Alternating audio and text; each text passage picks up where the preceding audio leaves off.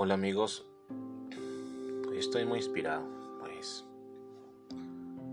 Eh, ustedes saben que estoy escribiendo libros y algunas poesías, pero no quise dejar atrás una frase que he escuchado muy a menudo de algunas personas y es que creen que el amor es solo una palabra.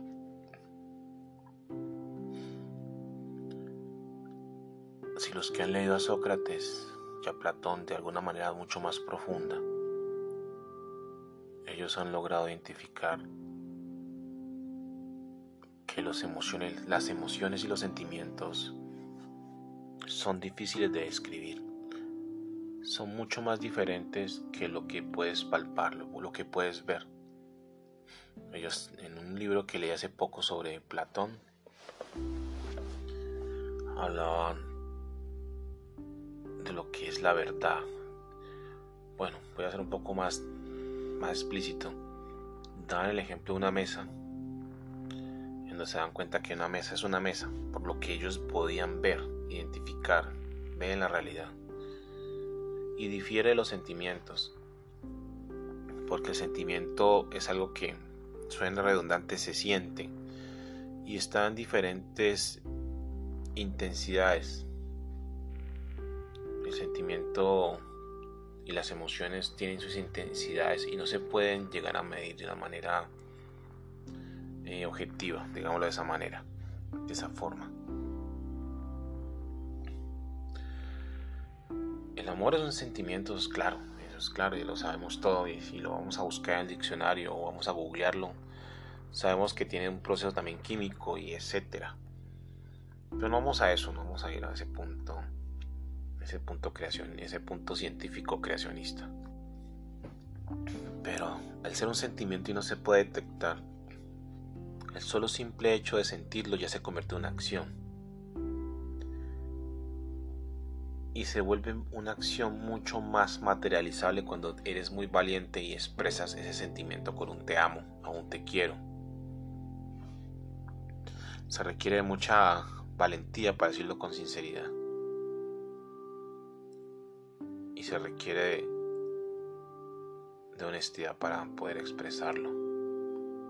Sé que hay gente que lo dice por decirlo, pero cuando tú empiezas a, expresar esa palabra, es porque ya tienes a esa persona en su mente y en su corazón, habitan ahí dentro.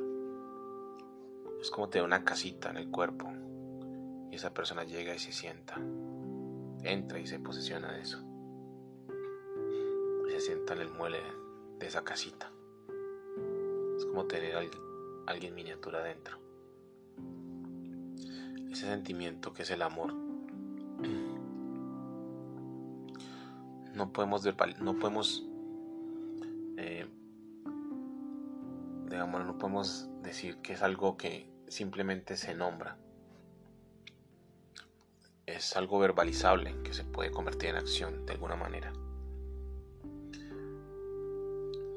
A veces pretendemos tener expectativas sobre ese sentimiento, medirlo, cuánto me amas, cuánto sientes por mí. ¿Me amas de aquí hasta cuánto? Cuando realmente ni siquiera tiene una medida, ni los, ni los pensadores más grandes de la humanidad lo han podido medir. Vamos nosotros a medirlo. Pues uno de manera autodidacta lo hace diciendo, sí, aquí hasta el cielo, hasta el infinito. te amo poquito, te amo mucho. Pero hay un ejemplo muy claro que una vez escuché y es una anécdota cortica donde la mamá le preguntaba a su hijo, ¿tú me amas? Y el niño, y el niño responde, sí, mamá, yo te amo. La mamá pregunta, ¿por qué me amas? No, yo te amo porque sí. Y ese porque sí, diría una persona, bueno, sí, eh, porque sí, dice uno de esa manera. Pero en un niño tan inocente, el solo simple hecho de sentirlo, sin, sin tener que darle tantas cosas, tantas características para identificar ese sentimiento, el por qué, es suficiente para decir que es un amor verdadero. Y ese amor verdadero no requiere tantas definiciones, características, atributos para que pueda una persona sentir o saber que realmente es amada. Cuando ya alguien está compartiendo su tiempo con un tesoro inmenso, un tesoro bastante fuerte, compartiendo su tiempo, su espacio y sus pensamientos, su inspiración y su arte, podría ser también su trabajo, sus habilidades, su tiempo, sus memorias, sus intimidades. Y aún así cuando comparten eso, a veces la gente no entiende que eso, eso es una muestra de amor porque estás desprendiendo algo íntimo de ti mismo, tu esencia.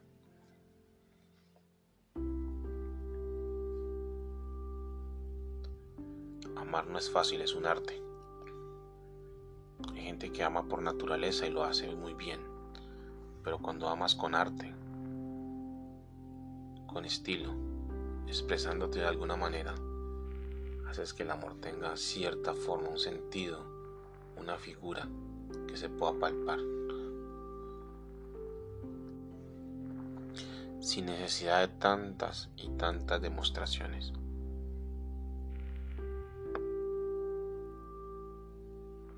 Que buscan saber qué es el amor o no se sienten amados, creo que están equivocados. La misma naturaleza es una muestra propia del amor de Dios por uno.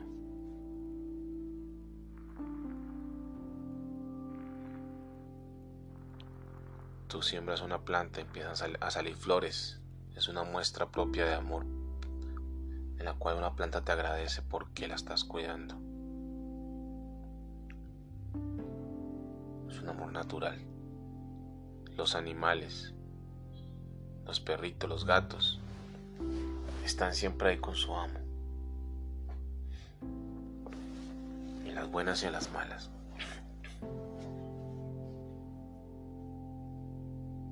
¿Qué muestra de amor que es? El amor de un hombre y una mujer a veces buscamos atributos y, armamos expectativas para que ese amor se tenga que ver de alguna manera. Y lo delineamos y lo normalizamos. Y ya se convierte en, todas esas acciones se convierten en una regla que debemos cumplir para que el amor sea, sea identificado cuando no se requiere mucho. Se requiere solamente de sentir y expresar y para adelante lo demás son puras añadiduras que, que uno puede hacer, puede manifestar. Dejemos de pensar que el amor es una palabra o el amor requiere reglas y protocolos cuando no es así.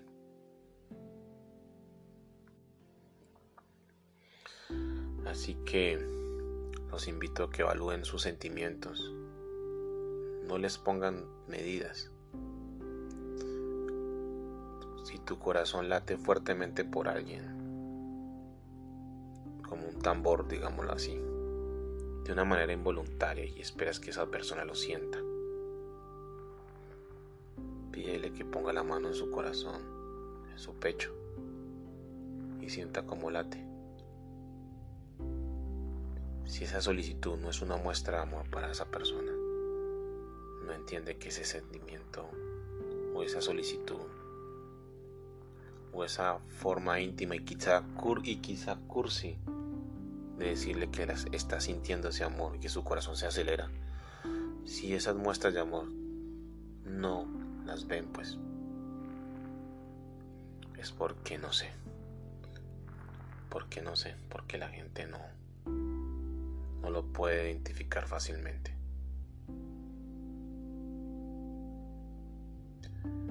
Así que evalúense, evaluémonos todos, digámoslo así, y busquemos como tarea muestras de amor para nuestros semejantes,